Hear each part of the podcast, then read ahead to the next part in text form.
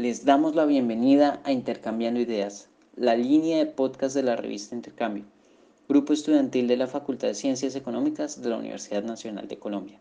En esta ocasión nos acompaña el profesor Iván Leonardo Urrea, con quien conversaremos sobre la crisis económica causada por el COVID-19 y las correspondientes medidas de política macroeconómica que ha adoptado el Banco de la República de Colombia. Actualmente el profesor Urrea se desempeña como analista de investigación macroeconómica y fiscal del Banco Interamericano de Desarrollo y como profesor de macroeconomía y desarrollo económico de la Universidad Nacional de Colombia.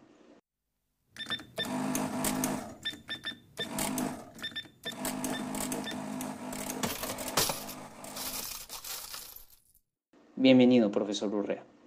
Nuestra primera pregunta es, ¿cómo explicaría las medidas de política monetaria que ha adoptado el Banco de la República a la fecha ante el choque que causó la crisis relacionada con el COVID-19?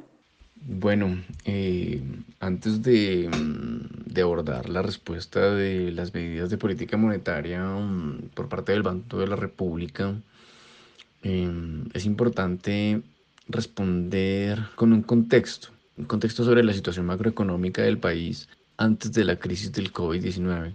Eh, principalmente para que la gente entienda de dónde veníamos y, cómo el COVID cambió muchas cosas, eh, empeoró otras. La economía había crecido 3.5% en 2019, después de haber crecido 1.4% en 2017 y 2.5% en 2018 esa recuperación económica eh, después de las caídas del precio del petróleo 2014-2016 había sido impulsada por factores internos más que externos, dado que en el sector externo había tensiones comerciales existentes en, basadas en las relaciones comerciales entre Estados Unidos y China principalmente, y en una clara desaceleración de la economía eh, en otras partes del mundo. Durante 2019 la actividad económica mundial presentó un menor dinamismo, ¿cierto? Esta desaceleración era muy clara, el Fondo Monetario y los organismos multilaterales eh, identificaron eso. Y bueno, en medio de tensiones comerciales y políticas y bajos niveles de inversión, de producción industrial y comercio, había un contexto externo que no ayudó a la recuperación económica eh, colombiana, de modo que lo que fortaleció esa recuperación era principalmente el mercado interno lo que se vio, digamos, representado en la cuenta corriente. En ese sentido, ¿cómo había respondido el banco a esa previa debilidad en la actividad económica?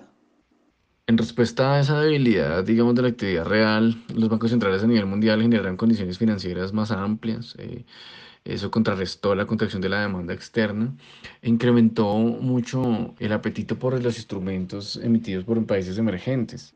Eh, y en todo ese contexto, eh, la Junta del Banco de la República empezó a reducir la tasa de interés de política eh, a partir de diciembre de 2016, desde el pico de 7.75 hasta el 30 de abril de 2018, cuando alcanzó un nivel de 4.25, y ahí se mantuvo durante un muy buen tiempo.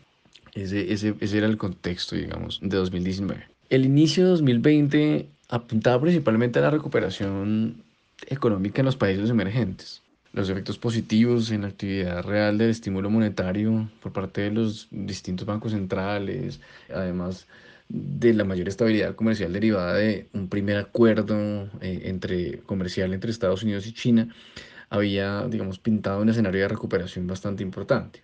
Sin embargo, llega la pandemia y la economía presenta dos choques simultáneos.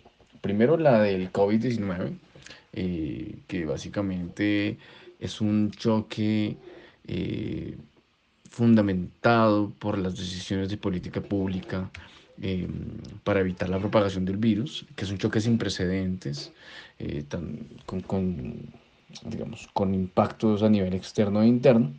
Y en segundo lugar, se da el choque de precios del petróleo, que está relacionado con la pandemia pero digamos está determinado por una caída en la demanda mundial, ¿cierto? Lo que genera una caída en los eh, precios de materias primas y pues un impacto en los ingresos de los países que exportan petróleo como, como Colombia.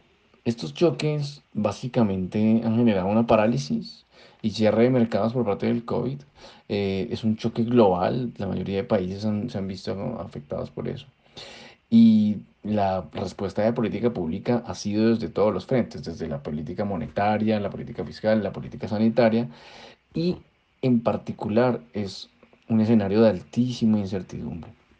Todos los analistas económicos eh, nacionales e internacionales coinciden en que es un choque mm, económico sin precedentes y que una de las características fundamentales es la altísima incertidumbre porque no se tiene una vacuna aún, eh, no se sabe qué dirección van a tomar los sistemas económicos y, y cómo van a ser las reacciones de los mercados en el mediano plazo. Con este contexto ya se puede empezar a comprender eh, el escenario de incertidumbre que se tiene.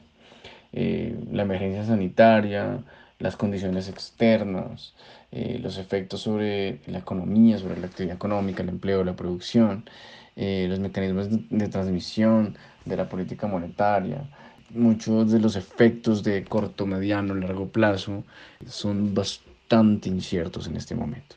Entonces, ahora sí puedo pasar a explicar un poco qué ha hecho el Banco de la República para enfrentar este doble choque económico que ha generado unas presiones muy particulares sobre la economía colombiana.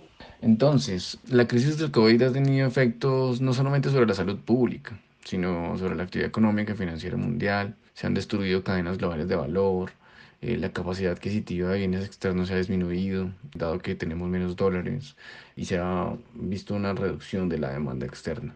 Eh, estos elementos ah, demandan muy fuerte el desempeño de la economía colombiana y su estabilidad macroeconómica.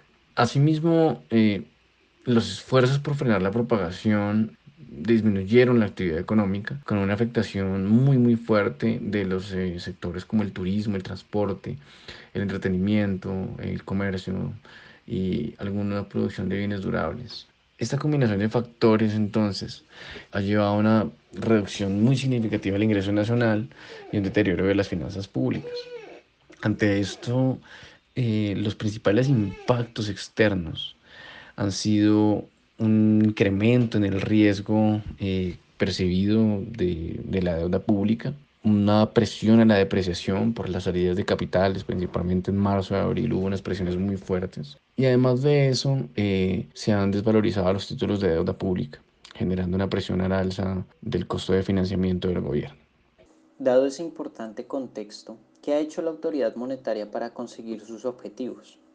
Para mm, combatir eso, el Banco de la República, cuyo objetivo central es la estabilidad financiera y la estabilidad de precios y en general la estabilidad macroeconómica, ha realizado cuatro digamos, cuatro actividades principales. Ha garantizado el funcionamiento del sistema de pagos. Esto es contribuir y mantener y garantizar que los intermediarios financieros, las firmas y los hogares cuenten con la liquidez, con los recursos necesarios para cumplir con sus obligaciones, que tengan eh, los recursos, el financiamiento necesario para cumplir con sus deudas, con sus pagos. Esto es fundamental para mantener la confianza de los agentes económicos y minimizar de una u otra forma la incertidumbre eh, en la economía y la posible volatilidad que eso pueda tener sobre el sistema económico.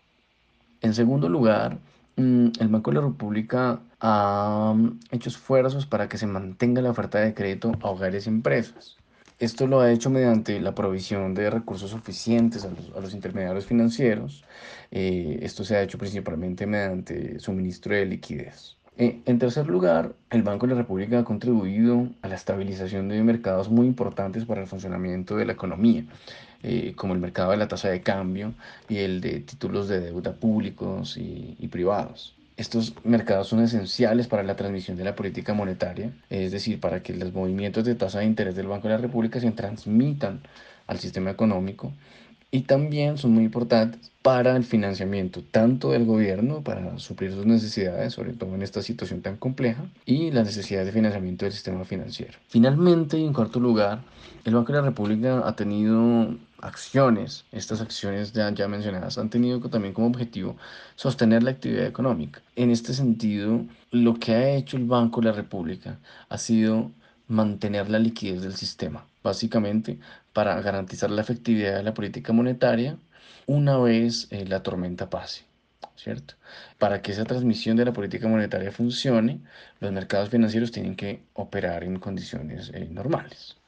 En ese sentido, el Banco de la República ha garantizado la estabilidad del sistema financiero para que cuando venga la recuperación, estos mecanismos de crédito empiecen a operar de una forma más efectiva. Los cuatro objetivos mencionados anteriormente eh, se han intentado alcanzar mediante unas medidas muy particulares. En primer lugar, el banco ha ampliado los montos, las contrapartes, las garantías de las operaciones de expansión transitoria eh, que se conocen como repos. Esto es, el banco eh, presta un dinero, entonces generó condiciones de mayor facilidad en eso, amplió los plazos, permitió que mm, una mayor cantidad eh, de entidades accedieran a esas líneas de financiamiento de corto plazo. Y además de eso, admitió no solamente como contraparte de la deuda pública, eh, títulos de deuda pública, sino también títulos de deuda privada. Y eso fue bastante importante, una medida importante. Inició una medida sui generis, eh, en mi criterio, que, es,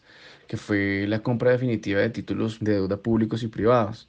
Esto es una medida que no se había realizado en la región antes y pues los países desarrollados lo habían hecho desde la crisis de 2009. Eh, entonces empezaron a proveer liquidez mediante la compra de títulos públicos y privados de deuda.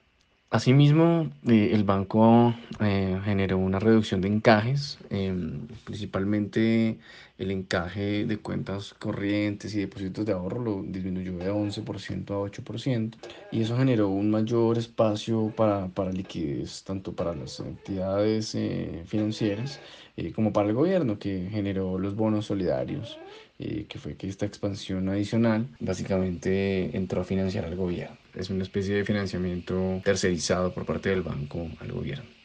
También ha implementado eh, reducciones en la tasa de interés de política. Hasta el momento ha reducido en 175 puntos básicos, es decir, 1.75% eh, la tasa de interés. Esto permitido por los bajos niveles de inflación de la economía.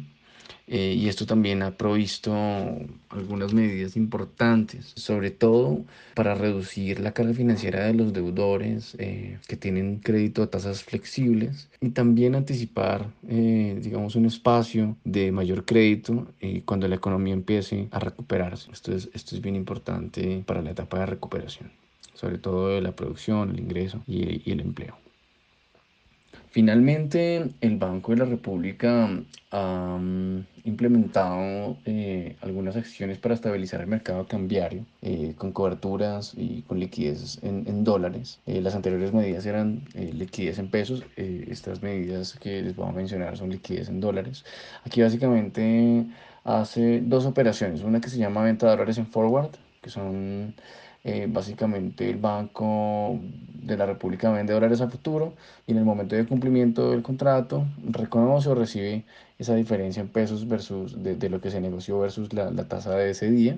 Esto provee una, una liquidez en el mercado sin afectar reservas internacionales porque el banco recupera sus dólares. Y la otra medida son los swaps, que básicamente el Banco de la República intercambia dólares por pesos eh, con una contraparte y revierte la operación en el futuro. Eh, de esta manera, eh, eh, el banco brinda liquidez para que los agentes que la necesiten, asumiendo, digamos, parte de la versión al riesgo internacional y efectivamente no afecta tampoco el nivel de, de, reservas internacionales. Estos dos movimientos han estabilizado medianamente la tasa de cambio y también estas medidas han generado también una estabilización del costo de financiamiento de la deuda pública tanto las de liquidez en pesos como las de liquidez en dólares.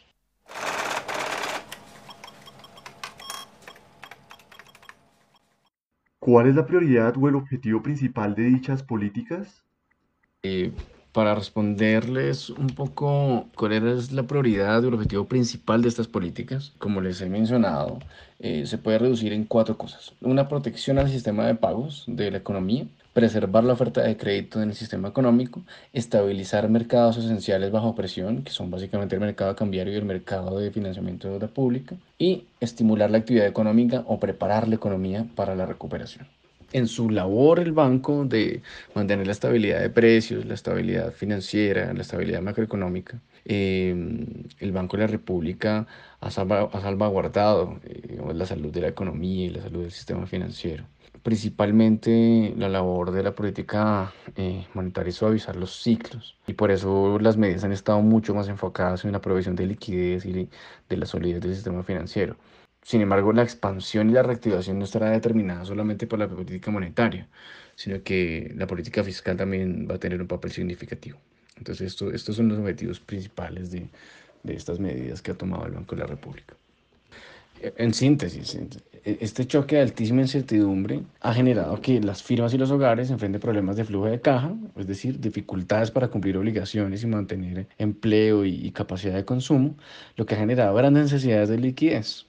¿Cuál fue la respuesta del Banco de la República? Entonces, inmediatamente provee, digamos, ofreció liquidez y garantizó el buen funcionamiento del sistema de pagos, de los mercados de deuda, del mercado monetario, del mercado cambiario, del mercado de crédito. Y esta, este movimiento digamos, fue bastante rápido y bastante acertado, es esencial para que la economía absorba todos estos choques y no solamente eso, sino para que el mecanismo de transmisión de la política monetaria, que es la respuesta del sistema económico ante el costo del dinero en el tiempo, eh, se mantenga, para que cuando se dé el proceso de recuperación y se empiece el proceso de recuperación económica, eh, efectivamente estos mecanismos de crédito de expansión de la demanda operen. En su opinión, profesor, ¿son estas las medidas más apropiadas que puede tomar el Banco de la República? Las medidas más apropiadas que puede tomar el Banco de la República, yo creo que definitivamente el banco ha tomado las medidas necesarias y las apropiadas, tanto para mantener los niveles de precios como para brindar liquidez a la economía en pesos y en dólares. Esta naturaleza de choques dificulta la transmisión de política monetaria, de la, de la política monetaria a la economía. Es por eso que la respuesta más importante ha sido la provisión de fondos líquidos a los intermediarios financieros y provisión de garantías a los nuevos préstamos eh, ofrecidos para que las empresas puedan eh, cumplir sus obligaciones de corto plazo en un escenario de parálisis económica. Asimismo, a mí me parece adecuado que se hayan disminuido las tasas de interés, 175 puntos básicos eh, de 4,75 a 2,50 y esa disminución de carga, de, digamos, de tasa de interés alivia la carga financiera eh, de sus deudores, sobre todo los que tienen tasa de crédito, tasas variables. Y pues bueno, y hacia adelante también va a generar un, un impacto importante. Entonces, para mí las medidas han sido apropiadas. De otra forma, las medidas apropiadas hacia el futuro es que, dada la mayor deuda pública asumida por el gobierno nacional, eh, los menores ingresos externos, tanto por exportaciones como por remesas, eh, se van a generar algunas presiones hacia, hacia arriba en la prima del costo de financiamiento del gobierno y en, en, la cotización del peso frente al dólar. Es decir, puede generar una presión de depreciación, que el dólar pueda, pueda subir de precio significativamente y ahí tienen que tomarse algunas medidas importantes. Yo creo que el banco tiene eh, los instrumentos necesarios para, para, hacer frente a eso y, tiene un equipo bastante, bastante competente. Entonces, en, en ese sentido, yo creo que esas medidas, las medidas más apropiadas hacia el futuro es evitar un poco el sobrecosto del financiamiento externo y evitar procesos de fuga de capitales donde puede generarse una depreciación excesiva para generar problemas de estabilidad macro en mediano plazo. Dentro de estas medidas, ¿qué opinión le merecen los préstamos que se hicieron de manera directa hacia el gobierno nacional en lugar de pasar por el mercado financiero y crediticio como se supone se debería hacer? Esta pregunta eh, está muy relacionada, pero sobre todo tiene que ver con la política fiscal y con el financiamiento del déficit por parte del banco. Definitivamente es un instrumento de última instancia que se habilita en Colombia sí, solo si la Junta eh, Directiva del Banco de la República lo aprueba por unanimidad. Sin embargo, en mi criterio es una herramienta que debe ser usada con cautela debido a sus posibles consecuencias sobre el sistema económico y la estabilidad macroeconómica de mediano plazo. Aquí hay un debate súper fuerte y es que algunos exponentes de lo que se llama eh, la Modern Monetary Theory, que teoría monetaria moderna, eh, plantean que el gobierno puede financiarse ad infinitum mediante emisión monetaria eh, sin mayores complicaciones, que puede imprimir y, y financiar el gasto público con, con, con, emisión sin mayores complicaciones. No obstante, esto puede generar un problema de dominancia fiscal. ¿Cuál es el problema de dominancia fiscal? Un, un, un, escenario donde el Banco Central queda a merced de las necesidades de financiamiento del Ministerio de Hacienda para subsanar el déficit eh, y en ese sentido pierde el control monetario y, y, el control sobre el objetivo de la estabilización de precios, tiene que enfocarse en financiar al Ministerio de Hacienda y pierde, digamos, todo su objetivo de control de precios, control de la producción y control del, del desempleo. Entonces, la historia económica ha mostrado en Sudamérica, en Francia, en Alemania, incluso en Colombia a principios del siglo XX, antes de la guerra de los mil días, un periodo de hiperinflación, que esto es un camino para el desastre, básicamente principalmente porque puede generar un problema de dominancia fiscal, es decir, que, se pierda el control sobre el valor de la moneda, sobre, sobre, sobre, sobre la garantía del valor de la moneda. Esto es válido en una economía como Estados Unidos. ¿Por qué? Porque puede ser que Estados Unidos emita un activo de alto valor, o sea, el dólar es un activo de alto valor, porque en una crisis todo el mundo quiere dólares eh, y ellos pueden tener, digamos, una especie de privilegio exorbitante, se llama en la literatura económica. Pero en un país emergente como el nuestro, eh, nadie va a querer pesos colombianos si estos empiezan a bajar de, de valor. Entonces, hay un debate muy fuerte de soberanía monetaria y nosotros no tenemos problemas inflacionarios, no tenemos problemas eh, graves de valor del peso, de capacidad adquisitiva de nuestro peso. Eh, entonces, eh, a nadie le gustaría que de un día para otro su salario valiera la mitad porque los precios se le duplicaron o se le triplicaron, o porque básicamente ya no tenemos acceso a financiamiento externo porque nadie confía en nuestra moneda y en nuestro sistema económico. Esa es mi posición al respecto. En mi criterio, es un arma de última instancia que en caso de utilizarse tendrá que tener reglas muy claras para no perder el acceso al financiamiento externo y a la pérdida de valor por parte de la moneda nacional, porque si, en definitiva eso puede generar una excesiva depreciación que en última instancia puede tener impactos inflacionarios, sobre todo en una economía que necesita importaciones para estimular el crecimiento y funcionar. Entonces, eh, esto también puede generar ciertos problemas no deseados. ¿no? Las deudas privadas y públicas en dólares, ¿no? Se pueden multiplicar con una depreciación. Entonces es una medida que yo dejaría como última instancia. Teniendo en cuenta el anuncio que realizó el Banco de la República el día 30 de junio del 2020 sobre recortar su tasa de interés en 25 puntos básicos y llevarla a sus niveles más bajos desde la creación del banco en 1991, ¿cómo considera que se relacionan esta y las otras medidas de política monetaria con la política fiscal adoptada por el gobierno nacional? El complemento, digamos, la, la, coordinación de la política monetaria y la política fiscal es fundamental para el manejo de una crisis. En Colombia hemos visto una coordinación bastante fuerte. Eh, uno de los movimientos fue una reducción de encajes por el Banco de la República y después la regulación de los bonos solidarios eh, que financiaron al gobierno. Entonces el complemento de, de la política monetaria y la política fiscal eh, es absolutamente necesario. ¿no? En el mediano plazo, dependiendo del plan de reactivación económica, eh, si el Banco de la República continúa generando condiciones para que el mecanismo de transmisión de tasas de interés a crédito, expansión de crédito, eh, opere, vamos a ver una suma de las fuerzas tanto de la política monetaria como de la política fiscal para la recuperación y esto sería bastante positivo. Definitivamente la política fiscal importante, no me refiero a los tres días sin IVA, que yo personalmente no me he comulgado con estas medidas, eh, pero la, política fiscal importante va a ser todo el plan de reactivación económica. Tiene que tener un, un eje importante en la generación de empleos y ahí ya vamos a ver las sinergias entre la política monetaria y la política fiscal.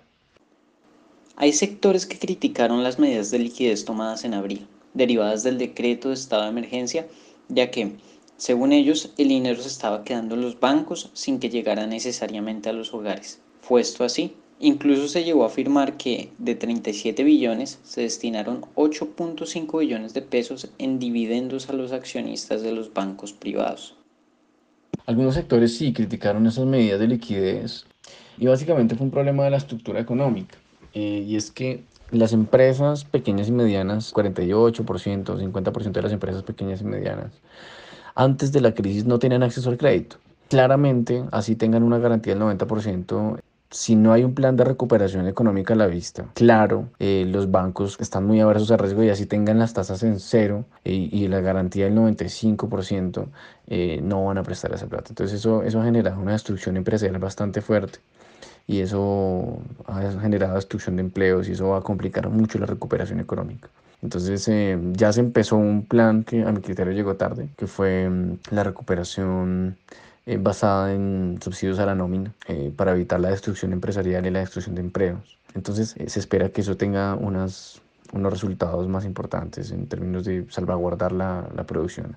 Habrá sectores que ya habrán desaparecido y otros que tendrán que reformularse. Y eso es una de las partes más complicadas de la crisis. ¿Considera que hay una apropiada difusión de las políticas aplicadas, de manera que se les permita a las personas conocerlas y entenderlas?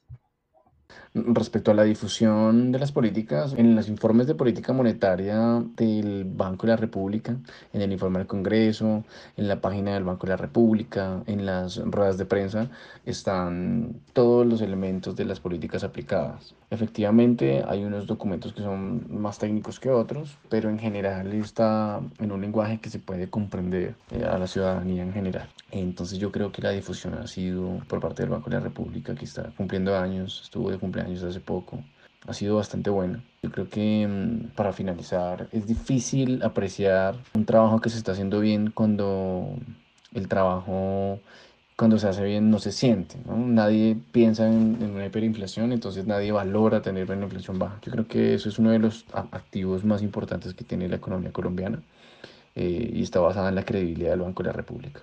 Es un activo público y yo creo que entre todos debemos proteger ese activo público que es la estabilidad monetaria y financiera del país. Entonces, eh, enhorabuena, tenemos una institución de política monetaria que no nos tiene en situaciones como la venezolana o la, la, argentina, que tienen problemas de credibilidad en su banco central y por lo tanto en su moneda nacional. Eso es todo por hoy, profesor. Le agradecemos por aceptar nuestra invitación a ser parte de este espacio y gracias a todos nuestros oyentes. Los invitamos a estar pendientes de la próxima entrega de nuestro podcast Intercambiando Ideas.